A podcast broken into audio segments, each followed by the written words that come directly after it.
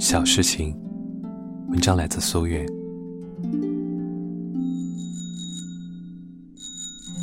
二零一一年七月的时候，离出国还有两个月的时间，我从北京回到家里，想着在离开之前，再跟妈妈一起住些日子。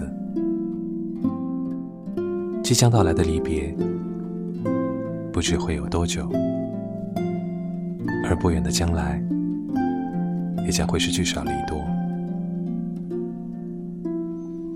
仿佛是回到了上学时候的暑假，在家睡觉、看书，每天下午去游泳，晚饭后沿着老街散步，路过街口的小店，买一根冰棍儿。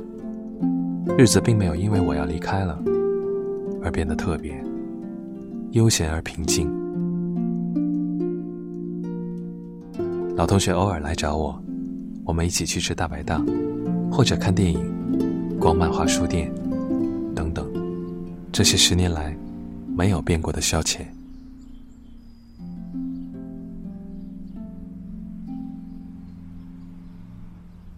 有那么一天，在家无聊，想不出有什么事可做。突然想到要带妈妈去看场电影，我心里算算，大概他有很多年没有看过了吧。我骑了一辆单车，他坐在后座，骑到了离家最近的影院。我们选了当时热映的《里约大冒险》。那天不是周末，放映厅里的人很少，只有前排几个观众零零落落的坐着。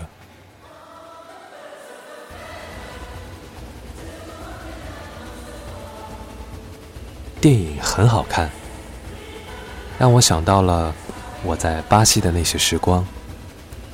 基督山上的上帝之子依然伸展着爱世人的双臂。生活在热带的人们似乎有挥霍不完的快乐。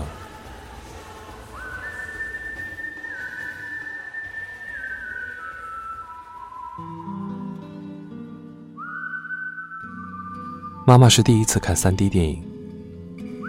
戴上眼镜后，一直很兴奋，看到那些飞来飞去的 3D 效果，忍不住开心的用手去抓。电影结束后，他说：“真好看，下次我要带你爸来看看。”我突然有些心酸。电影结束后，我在楼下的超市买了泡芙和无糖的凝固酸奶。我想，这些我平时都在吃的东西，他一定没有吃过。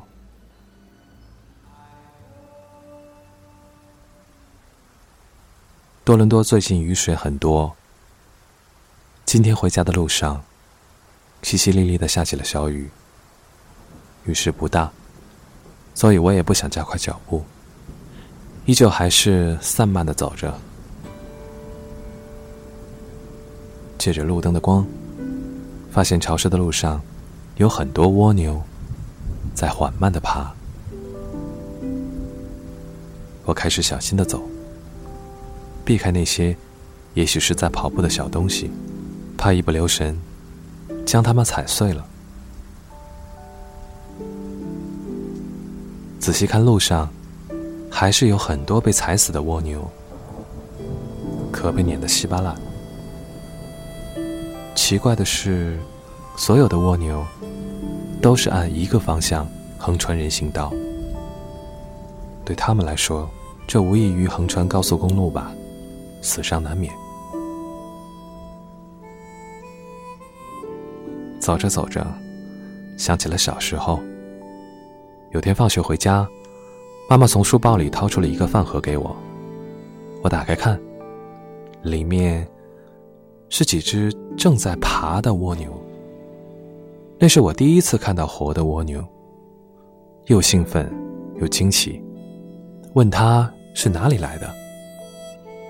他说是从工厂门前的花池里抓的。下雨天的时候，就特别容易发现。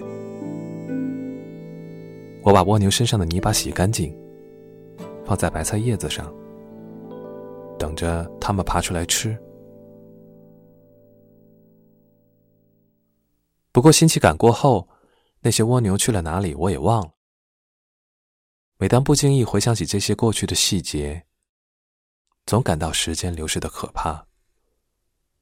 时间带走了太多的东西，甚至连这些记忆也变得不真切。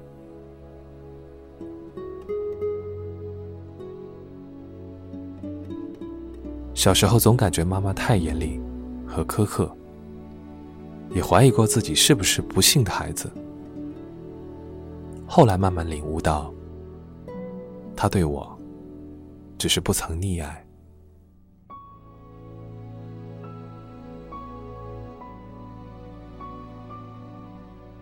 也总不自觉的将自己的现在与那时的他做对比。在我的三十岁。和他的三十岁，多么不同的两种人生。想着如果换了我变做他，又会做出什么样的选择？我将会是自私多一些，还是牺牲多一些？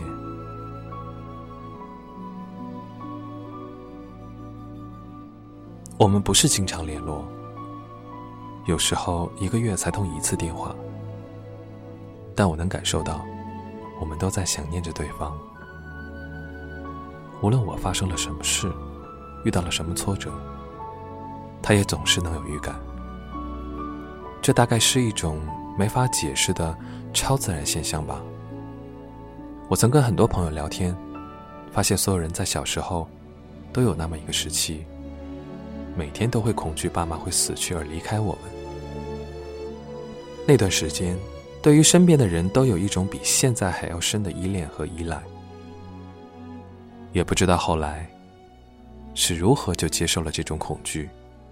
大概是随着成长，我们渐渐接受了死亡，接受了人总要生老病死这件事吧。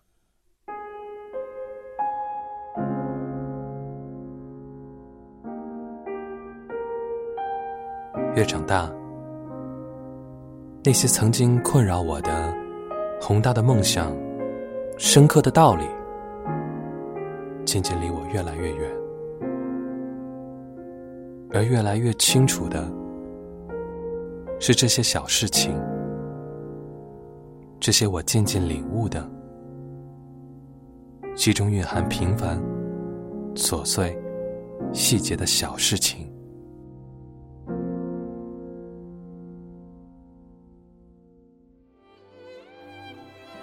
如何真正懂得一个人？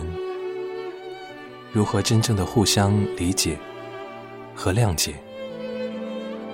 那些在一起的漫长的生活，往往不够，还需要忍痛分离、重聚，重聚后又分离，反反复复，直到分离，也不能再将我们的联系切断。因为这提炼到最后的，往往不再是爱，或者是疼爱那么单纯，而是人生的交叠，再也无法彻底告别。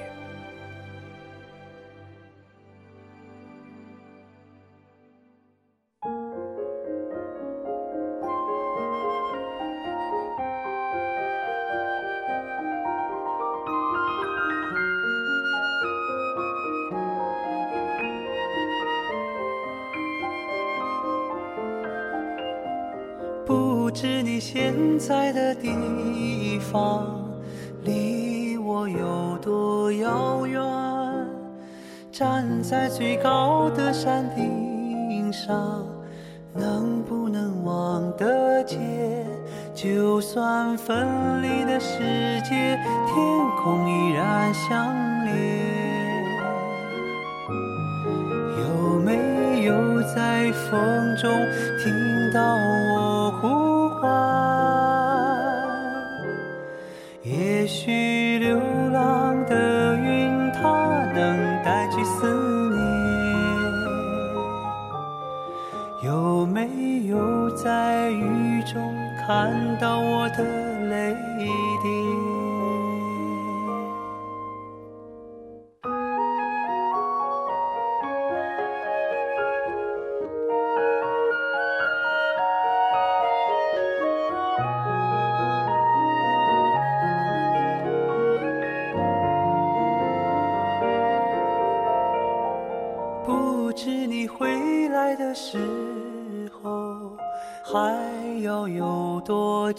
远？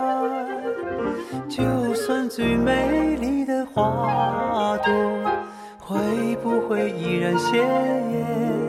当漫漫的圆月照亮城市夜晚，有没有在影子里想到你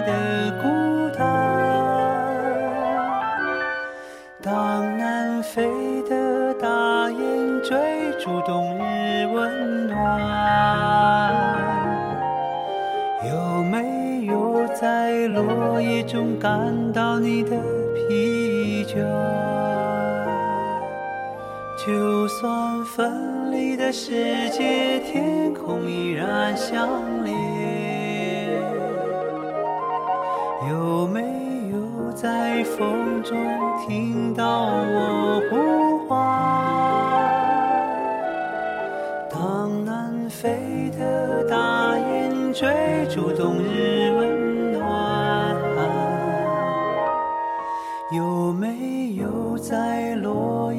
感到你的？